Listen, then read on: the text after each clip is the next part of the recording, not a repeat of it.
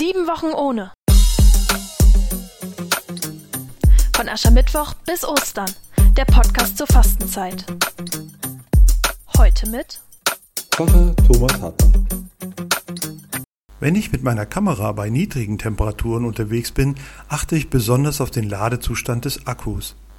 Denn dieser leert sich bei Kälte überraschend schnell. Ähnlich verhält es sich mit manchem Smartphone. Wenn der Akkustand tagsüber unter 20 Prozent sinkt, wird man schon nervös. Man schaltet den Energiesparmodus an und schaut, ob man irgendwo ein Netzteil oder eine Powerbank auftreiben kann. Keiner will es sich vorstellen, dass irgendwann der Akku auf Null geht. Das wäre eine echte Katastrophe. Ähnlich verhält es sich mit unserem inneren Energiepegel. Wir verausgaben uns, tanken innerlich auf, sind manchmal unter Hochspannung und ein anderes Mal ziemlich ausgepowert.